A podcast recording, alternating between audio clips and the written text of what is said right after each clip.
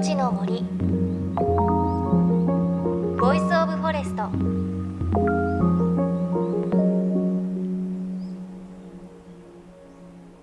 おはようございます。高橋真理恵です。JFN38 局を結んでお送りします。いのちの森 Voice of Forest。さあ九州の奄美の方で早くも春一番が記録されたということです。また千葉県の銚子など暖かい地域では梅もね花を開き始めているようなんですよね。で我が家にも梅の花あるんですがまだ咲いてはいないんですがつぼみだいぶふっくらしてきましたね。東京もまあ寒い日もあるんですが暖かい日も増えてきて来週くらいには梅の花咲いてほしいなと思っています。皆さんの周りでも梅や春の花咲き始めているでしょうか？さてこの番組は東日本大震災で発生した震災瓦礫を生かして津波から命を守る防潮林を作ろうという取り組み森の頂上プロジェクトの活動を追いかけています。東京 FM と JFN 全局はこのプロジェクトに賛同しメディアパートナーとしてサポートしています。さて今週も引き続き森の頂上プロジェクトのメンバーの一人東京大学教授で日本文学者のロバート・キャンベルさんのインタビューをお送りします。先々週はアメリカの児童文学ハックルベリー・フィンの冒険やトム・ソーヤの冒険に出てくる森のお話でした。30代以上の方は懐かしいと思われた方も多かったのではないでしょうか。そして今日はアメリカと比較してヨーロッパの森をテーマにお話伺います。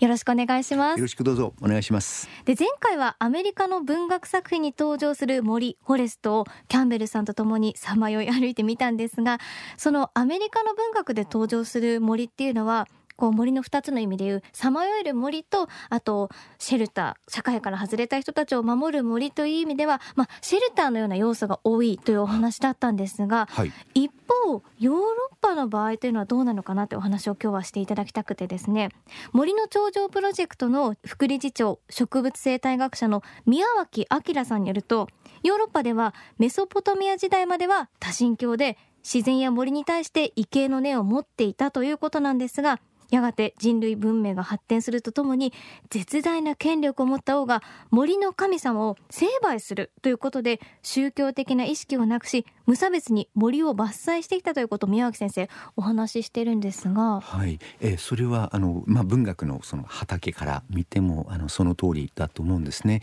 えー、ヨーロッパのその文学というものはまずこの森のその暗さ森に潜むさまざまな誘惑であったり、えー、罪であったりやっぱりこう非常に特にこの一神教のこのキリスト教の、えー、まあ中世からルネサンス期あるいはそれ以降のそのものの中で大きなテーマになっていると思うんですね。古い話ですけれども例えば14世紀にあのこれイタリアですけれどもダンテの「新曲」という有名な叙事詩がありますね。はい、これは1300年の、え、春から始まる物語。これ大変長いあの詩ですね。地獄編煉獄編それから天国編というこう密にこう分かれているわけですけれども、えー、えー、語り手であるダンテが、えー、それをずっとさまざまなこの地獄をこう巡っていく、まあ、うん、映画で言えばこうロードショーのようなものですけれども、えー、大変な、えー、人々が苦しんでいるところをこう目の当たりにするわけですね。で最初のあの地獄編というのは、まあ、この地上に、えー、9つのこの地獄のサークルがあって、はい、まずそれを歩いていくわけですけれどもそこにこの地獄の世界に入る前に森があります、森があって大きなこの断崖があってその森から入っていくっていうところから地獄編が始まるわけですね。これとってもやっぱり例えば日本語で読んでも英語で読んでもこれちょっとこう立然とする、結構なんかこう怖い話なんですね。であの詩人が結局この暗い森の中に迷うわけですね。そこにあの山があってでその山に差し掛かった時にこの3つのこの獣にこの襲われるんですね。はい、まあライオンであったり、えー、メスの狼であったりするわけですけれども戦うんですね。でそこからもう命からがらにそこをこう避けて入っていくんですけれどもまっすぐな道が見出せない。でイタリア語でディリッタヴィアっていうんですけれども、えー、正しい道。これももうまさに日本語で言うとこう聖道道というものが見つけられない。ということです。だから森っていうのはその、えー、人間が歩むべきまあこれ神に向かってあるいは天国に向かって、えー、歩いていく正しい道。それをこう隠してしまう。ものが森なんですね、うん、ですから結局そこにその道に歩いていかないと救済されないんですね。結局そういうこう光を求めてこの神にこの連なる正しい道をこの主人公がいろんなこの障害物をこう一つ一つこう越えながら、えー、求めていく、こう自分をこう鍛錬しながらそれから祈りながらこうそれをこう、えー、突破していくっていう。でその障害物が一番こうたくさんあるのがやっぱり森なんですね。だから森がいけないとか悪であるとかということではなくてこうシンボルとしてそこに潜む人間をこう迷わせるさまざまなその、まあ、誘惑であったり危険であったりっていうあのイメージがすごくあるわけですね。でそれはそれとして「if」って言いますか森をあの恐れるということもある。ただ一方ではやっぱり森を、え克服するあるいは征服するというまあ植民地という言い方もできるのかもしれません。そのすぐ近くのやっぱりこう未開拓の地をこう切り開くものとしてあるいは光をそこに当てさせる。あの光を当てさせるというよりも闇をかき消すという、ええ、そういうそういうこう一つのこう衝動のようなものがやっぱり西洋の文文明に根本としてあって、まあ、文学の中にはそれはすごくいろんなこの、まあ、シンボリックな形で見ることができるんですね。なるほどアメリカの文学で森っていうのはこう守るべきと守られる場所っていうイメージだったりしたんですけど、はい、やっぱりヨーロッパだとちょっとそういう怖いさまよえる場所っていうイメージのが強い、っていうことなんですね。そうですねあの時代によってもまた違うと思うんですけれども19世紀から20世紀のアメリカの文学っていうのはやっぱりやっぱこう社会に対する個人がいかにそれこう生きて家なり事業なり町国をこう引っ張っていくかっていうこの強いヒーローをやっぱ求める文学。が多いですね。それに対してやっぱヨーロッパっていうのはその伝統的なそのこう宗教性共同体の中でこのやっぱりこう信じるその罪を罪としてこの認めて懺悔をしてこの神に一歩近づけるようにいかに生きるかっていうことが大きなテーマなんですねもちろんこれ18世紀19世紀に入ってくるとまたこう複雑になってきますけど基本的に森っていうのはやっぱり怖いものでありしかし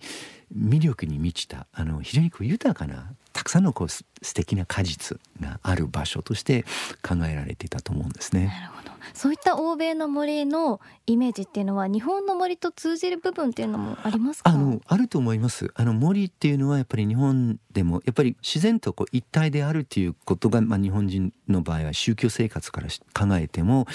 森とその人が住む里のこの境目っていうものが非常に曖昧と言いますか大雑把って言いますか、里山があって里があって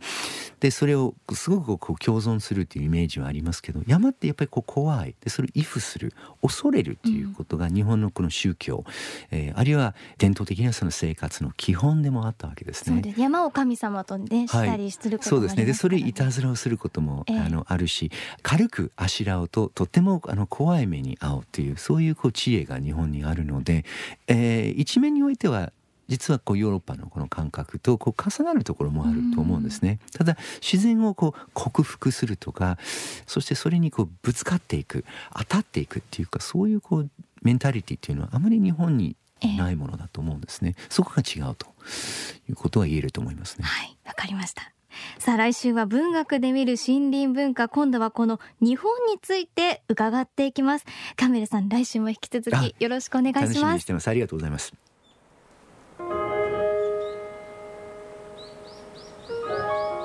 の森。 Voice of Forest 命の森 Voice of Forest そろそろお別れの時間です。